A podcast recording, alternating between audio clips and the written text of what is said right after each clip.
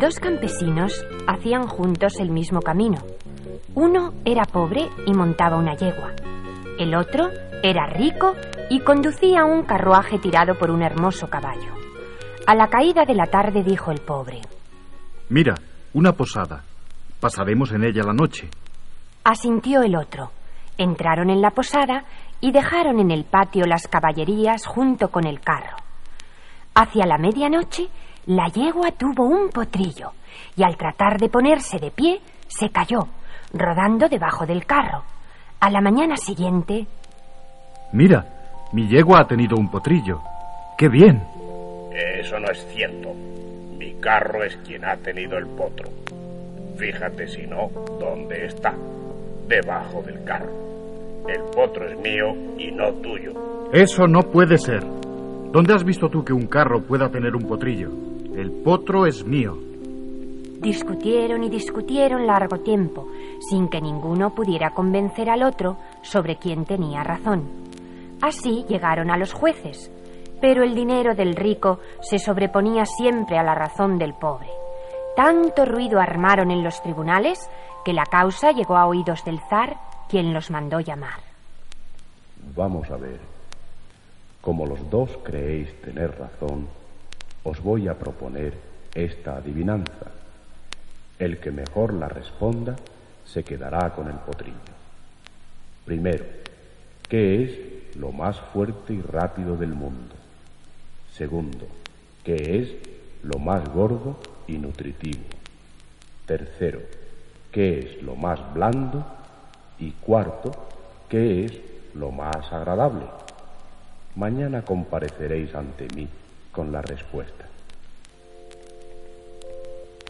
Se marcharon los dos muy pensativos. Al llegar el pobre a su casa, se encontró con su hija, una niña muy linda. ¿Qué te pasa, papá? ¿Que vienes tan pensativo? Pues que el zar me ha puesto una adivinanza y si no contesto a su gusto, me quitará nuestro potrillo. Y contó su entrevista con el zar, así como las cuestiones que les había planteado.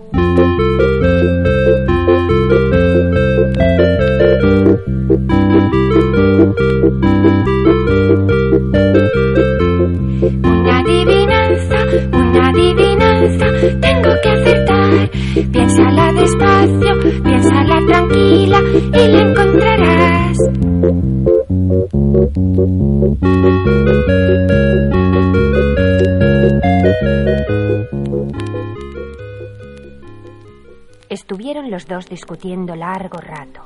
Uno opinaba una cosa, el otro otra, hasta que al fin la niña dijo, ¡Ya está! ¡Mira, papá!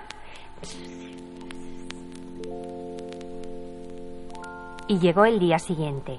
Ya ante el zar, dijo el campesino rico. Señor, ya tengo las respuestas a tus cuatro preguntas. Lo más rápido del mundo es un buen caballo. Lo más gordo es un cerdo muy bien cebado. Lo más blando es un buen lecho de plumas. Y lo más agradable es eh, mi nietecito Leonich. Bien, veamos tú qué respuestas traes. Pues señor, yo creo que lo más rápido y fuerte del mundo es el viento. Lo más gordo y nutritivo, la tierra que a todos alimenta. Lo más blando es la mano del hombre, pues aunque duerma con una almohada de plumas, pone la mano debajo. ¿Y qué cosa hay más agradable que el sueño después de una jornada de trabajo? ¿Has resuelto tú solo los enigmas o te ha ayudado alguien? Majestad, tengo una niña de siete años y ella es quien ha resuelto las adivinanzas que ayer me pusisteis. Ya veo, ya veo. Tu hija es muy lista. Veamos si es capaz de tejerme una casaca para mañana con este ovillo de seda que te entrego. El buen campesino se marchó desconsolado a su casa y contó a su pequeña cuanto le había encomendado el zar. No te preocupes, papá.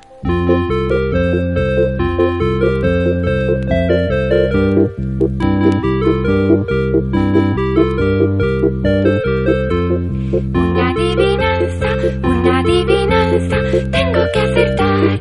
Piénsala despacio, piénsala tranquila y la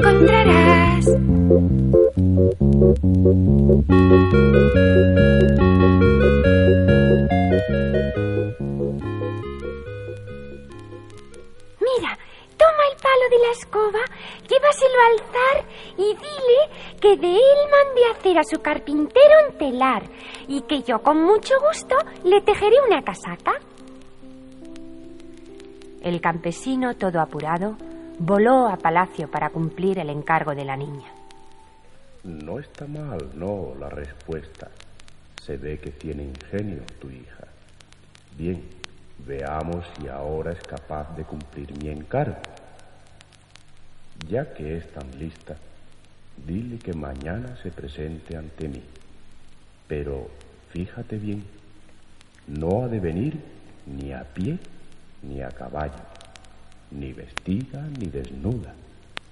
No ha de traerme regalo ninguno, pero no podrá venir con las manos vacías. Pero, señor, eso será nuestra perdición. ¿Cómo podrá mi pobre niña cumplir con todo lo que le has ordenado? Pobrecita niña mía, qué desgracia. Ve con Dios y hasta mañana.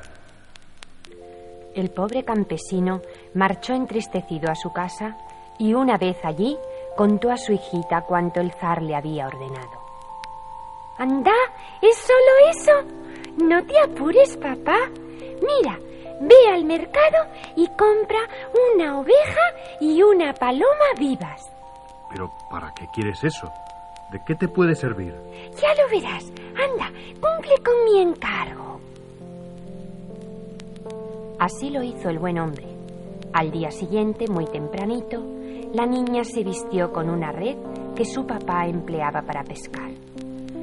Tomó la paloma y montándose en la oveja se encaminó, junto con su padre, al palacio del zar. Aquí tenéis, señor, a mi hija tal como lo habíais pedido. No va a pie ni a caballo, puesto que monta una oveja. No va vestida, pues se le ve todo el cuerpo, pero tampoco desnuda. No trae las manos vacías, pues os trae una paloma. Tenedla, señor. El zar fue a tomar en sus manos la paloma justo en el momento en que la pequeña la echaba a volar. Y no os traigo ningún presente, puesto que ha volado. El zar se quedó maravillado del ingenio de la pequeña. No obstante, quiso hacerle más preguntas. Y dime, pequeña, siendo tu padre tan pobre, ¿de qué vivís en vuestra casa? Pues veréis, señor, con esta red que llevo puesta, todas las mañanas bajamos a la playa. Mi padre echa la red en la arena y todos los peces que pesca me los pongo en esta bolsa y así van nadando en ella hasta que llegamos a casa. Tú quieres tomarme el pelo. ¿Tú crees que es lógico lo que dices? En la arena no hay peces y aunque los hubiera, se morirían cuando los pusieras dentro de tu bolsa, porque en ella no hay agua y todos sabemos que los peces no pueden vivir sin el agua. ¿Y es más lógico que nazca un potrillo de un carro? Todo el mundo sabe que los potrillos los tienen las yeguas. Por tanto, ruego, Señor, que entreguéis el potrillo a mi padre, que es su legítimo dueño. El zar se quedó maravillado del ingenio e inteligencia de la niña. Otorgó el animal al buen campesino y a la niña la hizo educar en palacio y al correr el tiempo la casó con su hijo.